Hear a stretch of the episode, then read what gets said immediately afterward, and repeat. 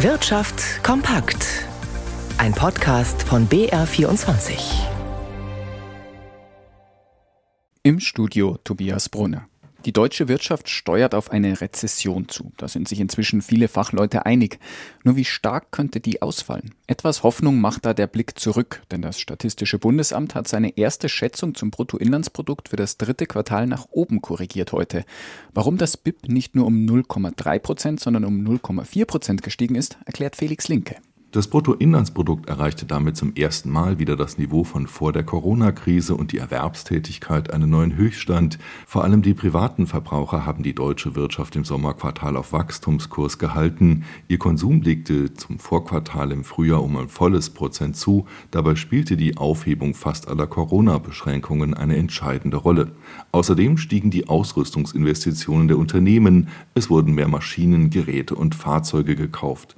Auch die Exporte verbesserten sich, vor allem durch Preiserhöhungen. Noch stärker stiegen die Importe, bei denen sich die hohen Energiepreise bemerkbar machten.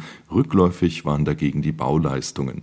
Kein Wachstumsbeitrag kam diesmal vom staatlichen Konsum. In den ersten beiden Quartalen war die Wirtschaftsleistung trotz Ukraine-Kriegs und aufkommender Energiekrise um 0,8 Prozent und um 0,1 Prozent gestiegen, sodass sich zum Vorjahr insgesamt ein Plus von 1,3 Prozent ergab. Als größtes Problem sieht das Statistische Bundesamt die hohe Inflation an.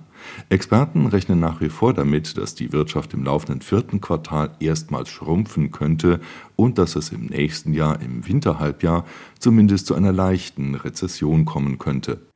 Die Gasspeicher sind so gut wie voll, aber reicht das auch für den Winter? Um einen drohenden Gasmangel besser zu erkennen, hat die Bundesnetzagentur jetzt fünf Indikatoren festgelegt. Sie sollen im Fall der Fälle Haushalten und Unternehmen mehr Zeit geben, um sich auf eine mögliche Knappheit einzustellen. Jörg Sauerwein stellt die fünf Punkte vor. Stand heute ist alles stabil, sagte Klaus Müller, der Präsident der Bundesnetzagentur in Bonn. Sowohl bei der aktuellen Temperaturprognose als auch dem temperaturbereinigten Gasverbrauch stehen die Zeiger auf der Webseite der Netzagentur im stabilen Bereich. Gleiches Bild auch beim dritten Indikator, den Füllständen der Gasspeicher. Außerdem spielt eine Rolle, wie die Lage in den Nachbarländern ist. Sollte dort eine Notfallstufe ausgerufen und Hilfe aus Deutschland gefordert werden, könnte diese vierte Anzeige dadurch auch in Deutschland auf angespannt oder sogar kritisch umspringen. Als letzten Punkt schaut die Regulierungsbehörde auf die Marktsituation. Kann an den Börsen gerade ausreichend Energie eingekauft werden oder nicht? Alle fünf Indikatoren werden jetzt an jedem Werktag auf der Internetseite der Bundesnetzagentur aktualisiert, um der Bevölkerung, den Unternehmen und auch der Politik ein schnelles Bild über die Lage zu ermöglichen.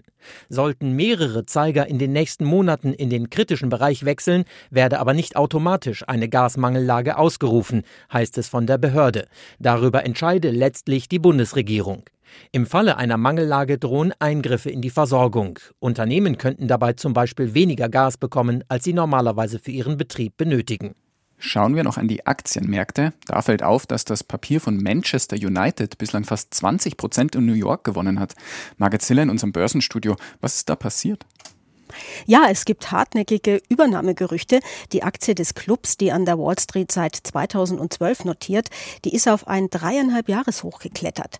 Da gibt es eine Familie Glazer, das sind die amerikanischen Eigentümer des Clubs und die hätten sich nach Optionen für eine wie auch immer geartete Übernahme umgesehen. Es könnte einen Verkauf geben oder man holt neue Investoren hinein. Genaues weiß man nicht. Der frühere Kapitän David Beckham, der länger als ein Jahrzehnt bei Manchester United aktiv war, der soll angeblich Gespräche führen mit möglichen Interessenten und die könnten auch aus Saudi-Arabien kommen. Dort gibt es einen Sportminister und der sagt, Manchester United und auch Liverpool seien sehr interessant und mit Blick auf die Leistung der saudischen Mannschaft bei der WM in Katar mit großer Fußballbegeisterung in dem Königreich klingt das alles nach einer echten Investmentoffensive. Also das bleibt spannend. Die Aktie von Menu diese Woche fast 47 Prozent fester. An den US US-Börsen ist kein klarer Trend zu erkennen. Dort endet der Handel heute früher, der Dow Jones plus 0,4 Prozent. Der Euro kostet einen Dollar 0,395 und der DAX fällt um 0,2 Prozent.